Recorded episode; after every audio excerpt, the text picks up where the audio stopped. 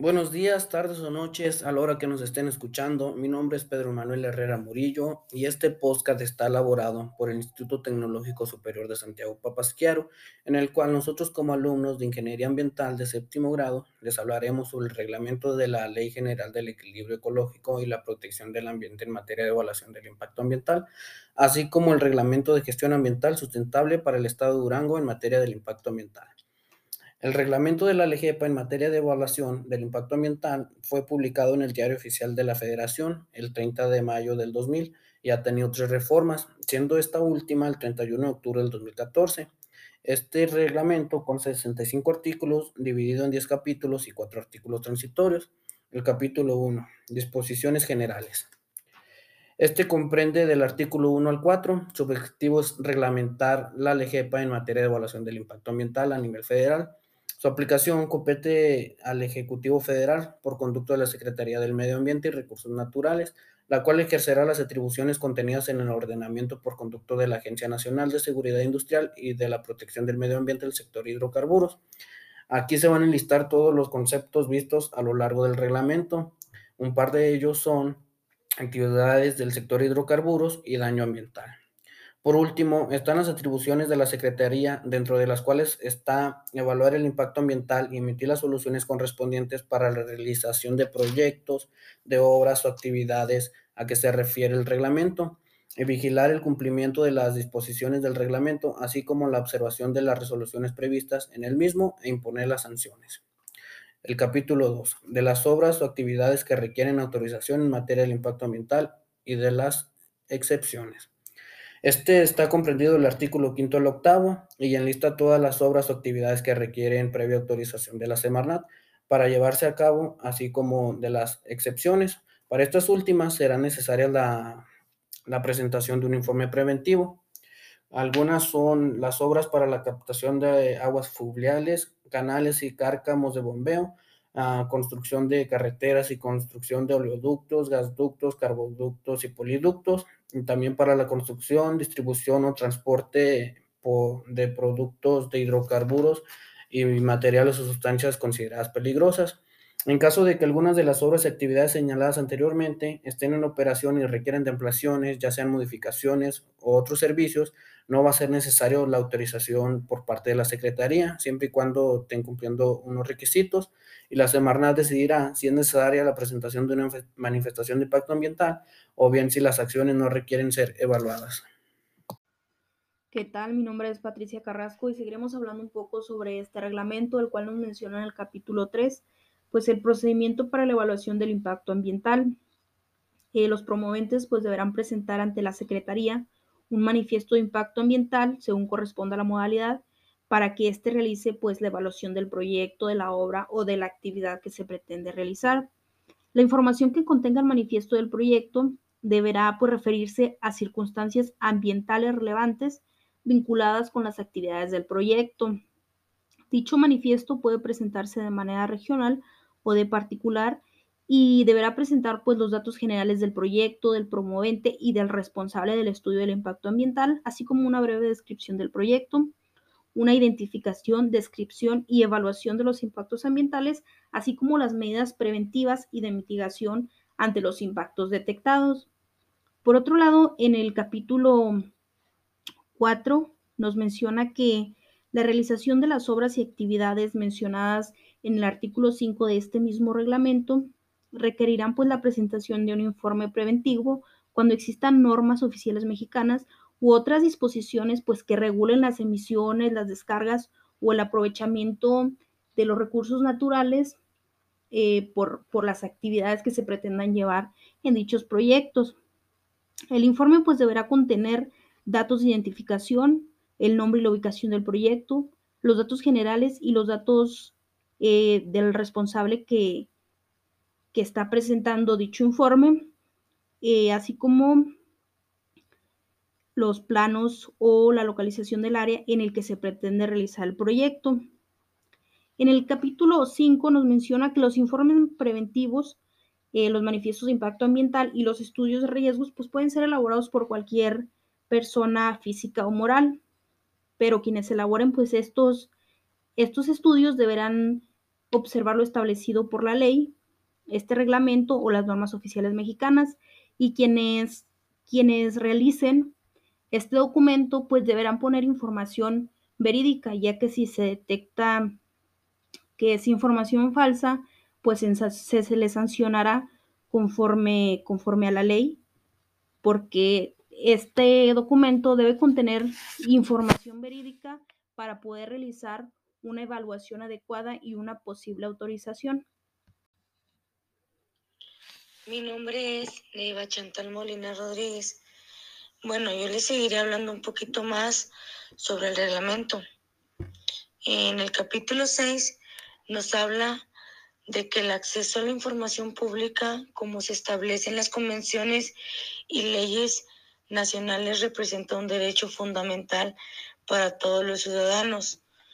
En el capítulo 7 menciona evaluar las manifestaciones de impacto ambiental, al igual que no debe exceder el tiempo acordado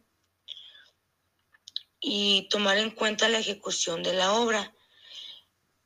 En el capítulo 8 menciona que la Secretaría tiene la obligación de otorgar seguros o garantías respecto al cumplimiento de las condiciones establecidas en la autorización, ya que debido al tiempo establecido puede producir daños graves al ecosistema. En el capítulo 9 hace mención de inspección, medidas de seguridad y sanación, y se impondrá que éstas resulten procedentes. Ya para finalizar, en el capítulo 10 habla de la denuncia popular que toda persona, grupo social, organización gubernamental, asociaciones y sociedades podrían denunciar ante la Procuraduría Federal de Protección al Ambiente.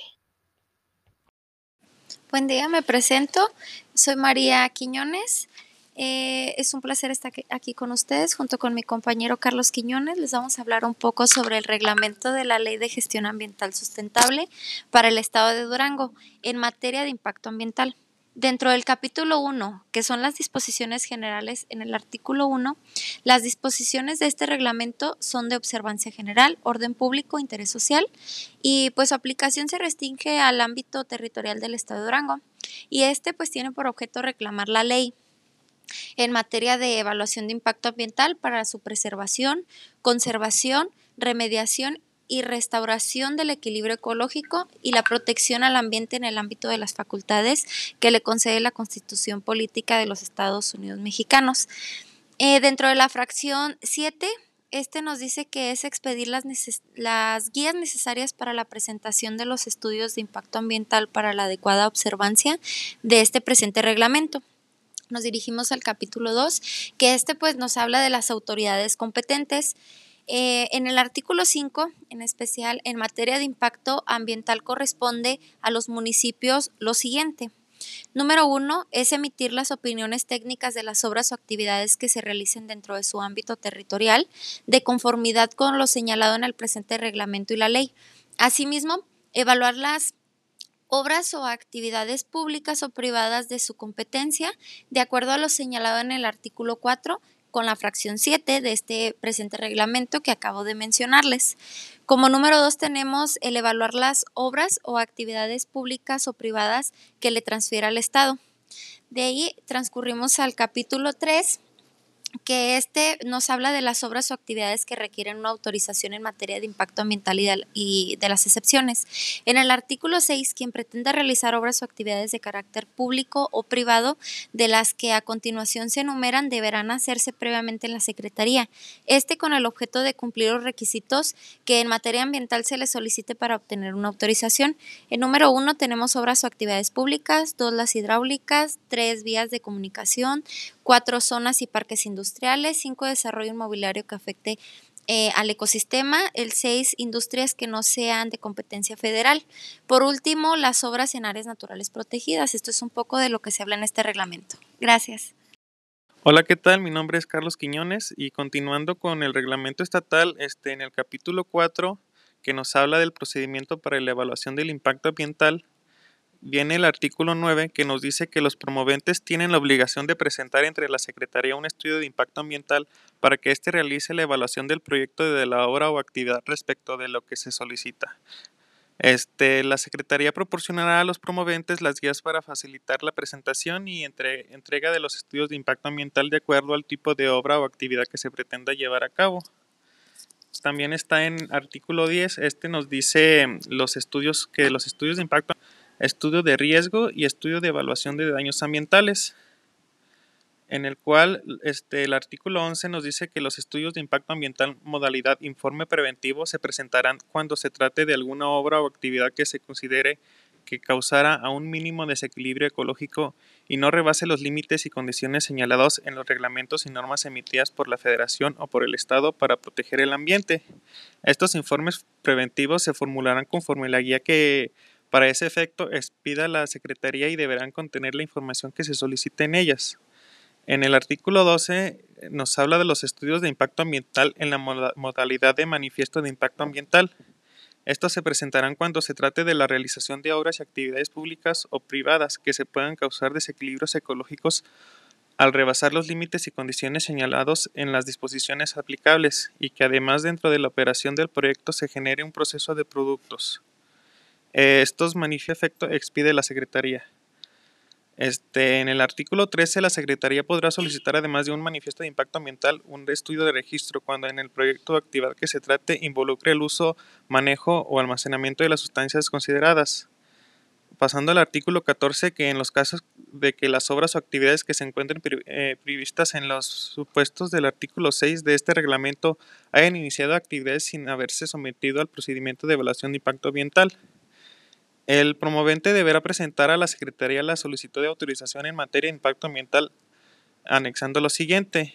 Es un estudio de impacto ambiental en la modalidad correspondiente en original y copia y formato digital. También es una constancia de pago de derechos correspondientes. El promovente deberá eh, pagar previamente los derechos conforme a la ley de Hacienda del Estado de Durango. Eh, iniciando el trámite de evaluación de la Secretaría, de la deberán integrar al expediente la información adicional que se genere, las opiniones técnicas que se hubieran solicitado, eh, la resolución y la modificación al proyecto que se hubiera realizado.